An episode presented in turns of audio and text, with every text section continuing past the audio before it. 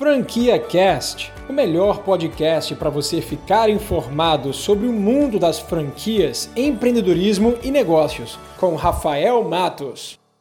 Eu fiz um compilado dos cinco erros mais comuns que eu vejo empreendedores tomarem ao investir em uma franquia.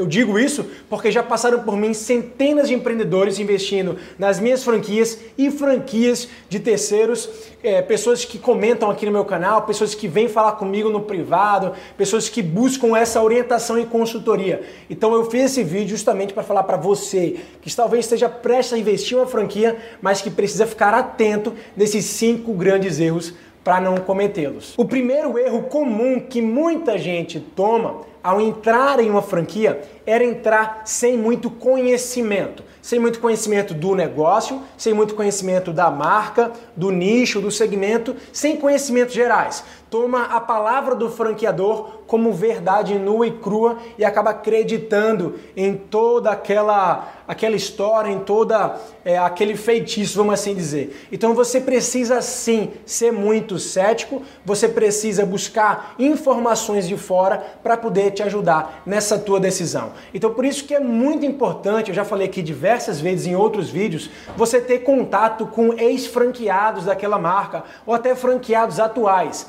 E eles podem te dizer por experiência própria como é que foi ter investido naquela marca, ter investido naquela franquia. E ainda assim, você também ser cético o suficiente para entender que algumas pessoas vão até acabar falando mal, porque terceirizam muito a culpa e a responsabilidade de um insucesso, de um possível insucesso. Então é importante você entender detalhadamente o que pode ter acontecido, ponderar, buscar entender os dois lados da moeda, para aí sim você ter uma, uma interpretação mais verdadeira do fato que pode ter acontecido. Também busque as instituições que acabam certificando as franquias, que no caso do Brasil é a ABF. Se existe alguma marca franqueadora que não está associada à ABF ou não tem nenhum selo de excelência por, um, alguma, por algum motivo justificável, então por favor, é, faça esse filtro, faça essa análise. Muita gente também vem comentar aqui nos meus vídeos, vem conversar comigo a respeito das micro franquias, a respeito, a respeito das franquias de varejo e acabam que não tem noção do que é entrar no mercado de micro franquias, ou seja, você trabalha no formato home-based, onde você é a peça-chave dessa franquia, você, a sua automotivação, a sua dedicação é completamente proporcional ao resultado que você vai ter. Então muita gente acha que por investir numa micro franquia você vai ter sucesso imediato sem ter muito esforço, tá? Isso não é verdade, então não cometa esse erro. E muita gente também acaba entrando no varejo, entrando em franquias de shopping e de rua, sem saber da energia que gasta ter um negócio de varejo. Não existe feriado, não existe final de semana, você tem que realmente estar ali na abertura e no fechamento. E principalmente, se você quiser ter sucesso no seu primeiro negócio, você precisa estar lá muito próximo. Não, não pode delegar, você não pode botar na mão do gerente e, e achar que ele vai é, tomar conta daquele negócio como se fosse dele. Tá? Então, invista seu tempo, invista sua energia nesses negócios. Não ache que você vai poder entrar numa franquia e deixar ela sendo tocada por outras pessoas. Não cometa esse erro. Um segundo erro bastante comum é as pessoas entrarem em um negócio por conta da oportunidade e não necessariamente porque se identificam com aquele tema, com aquele segmento, tá? Oportunidades são muito importantes, mas naquele primeiro momento, talvez no curto prazo, ela faça sentido para você. Mas pense em uma franquia como um negócio para a sua vida, que você vai estar tá lá indo todos os dias se dedicando durante alguns anos anos da sua vida. Então não importa se é um negócio com muita oportunidade de você ganhar dinheiro a curto prazo, você tem que pensar na sua felicidade, naquilo que está te fazendo bem. Então, se você não se identifica com aquele segmento, com aquele tipo de negócio, não entre, não cometa esse erro. O terceiro grande equívoco que eu quero passar para você agora e que muita gente pode até achar que é besta é não fazer os treinamentos oferecidos pela franqueadora. Diversas franqueadoras oferecem treinamento presencial e diversas franqueadoras também oferecem treinamento online, até sendo uma uma, forma de treinamento opcional. Faça toda espécie de treinamento e capacitação que a franqueadora tem para te oferecer. É a partir desse treinamento que você vai conhecer na íntegra, detalhadamente como funciona o negócio. E você precisa conhecer do seu negócio para você poder tocá-lo. O quarto grande erro que muita gente comete é ao adquirir uma franquia, ao entrar em um negócio, principalmente naqueles primeiros meses ali, ou talvez no primeiro ano, é não relatar as suas dificuldades para a franqueadora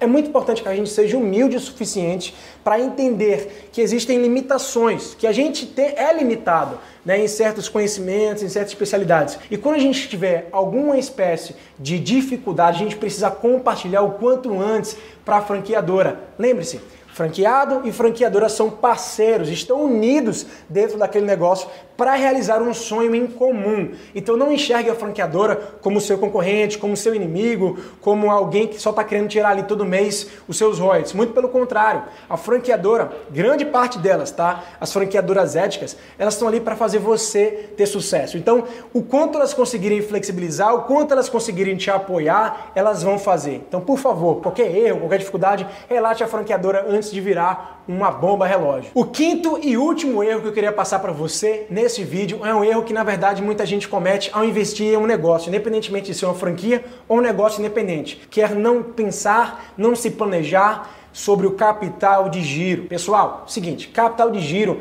é muito importante que você tenha essa reserva inicial para o seu negócio, porque quando você investe todo um, uma quando você investe capital na instalação, nas obras, nos materiais, equipamentos, é, no treinamento, para a sua loja estar tá pronta, para a sua franquia estar tá pronta, você precisa além desse investimento ter uma reserva de capital para que naqueles primeiros três meses, talvez seis meses, você conseguir segurar a operação com a tua reserva que já foi calculada, já foi prevista e está lá no seu saldo bancário esperando ser utilizada, tá? Não espere que a operação pague o dia a dia dos negócios nos primeiros meses, porque não vai pagar. É muito comum o negócio só passar do break-even, só passar do ponto de equilíbrio depois de um certo tempo, quando alcançar a maturação.